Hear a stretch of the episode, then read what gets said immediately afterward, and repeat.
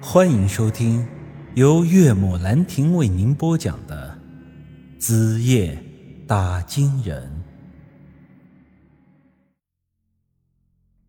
杨石身上的诅咒有些特殊，因为啊，他没有进过神仙洞。当年杨亚死在了阿修罗手里，他可以用更直接的方式在杨家人的身上下诅咒。神仙洞中的那种名为血果的果实，其实就是灵气的结晶。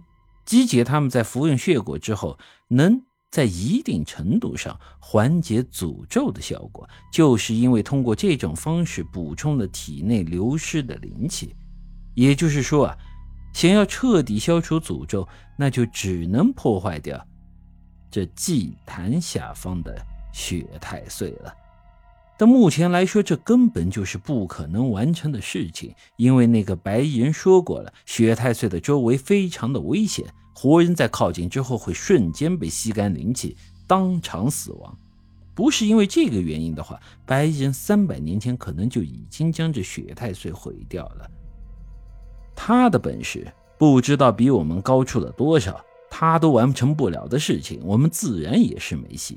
看来姬姐他们身上的诅咒确实是没希望了。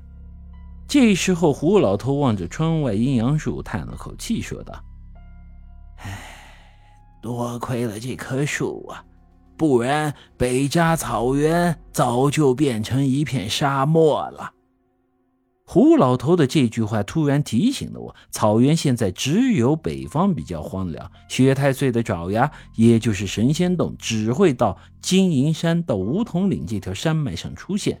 那也就是说明，这阴阳树的雪太岁有阻碍作用，那是相当的强。三百年了，雪太岁都没能突破这条屏障啊！想到这里。我突然眼前一亮，连忙一把抓起了姬姐的手，用牙咬破了她的食指。喂，你做什么？果然是这样。看着姬姐手上流出的血，我突然狂笑了起来。听到了我的笑声，外头的杨石和扎个姐也都进了屋。他们四个人都是一脸懵逼的看着我。你到底是怎么了？难道是高烧把脑子烧坏了？我一边笑着一边摇头，松开了姬姐的手。你们看，姬姐瞅了瞅自己手上的血，突然露出了震惊的神色。怎么会这样？我之前说了，诅咒的效果是帮助血太岁夺走或人体内的灵气，中诅咒者外在表现就是血液褪色。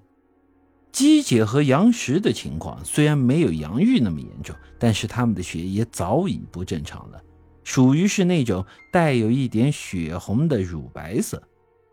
而此时姬姐手里流出的血液是鲜红色的，也就是说她身体里的诅咒早就已经消失了。帮助他们解开诅咒，我想这就是阴阳树的果实，也就是我们之前吃的用黑豆子。煮出来的黑饭之后啊，我又让杨石咬破手指查看了一下他的血液情况，果然他也已经恢复正常了。看到这里，我觉得我们之前实在是太傻了。我们来到这里胡老头家的第一天晚上就吃了黑饭，也就是说那时候他们的诅咒已经解开了，但我们却是全然不知，依旧是傻呵呵的跑到昔日里拉里去送死。想来啊，实在是唏嘘啊。不过现在知道这个，似乎也不算晚，至少姬姐和杨家两兄妹算是得救了。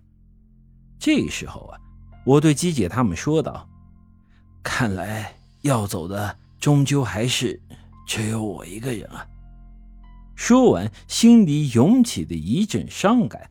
姬姐、杨石他们也都低着头，不知道此刻要说些什么。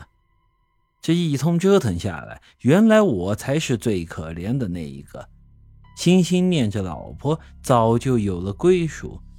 姬姐、杨石他们的诅咒只是虚惊一场，而要死的也只有我一个人呢。本集已经播讲完毕，欢迎您的继续收听。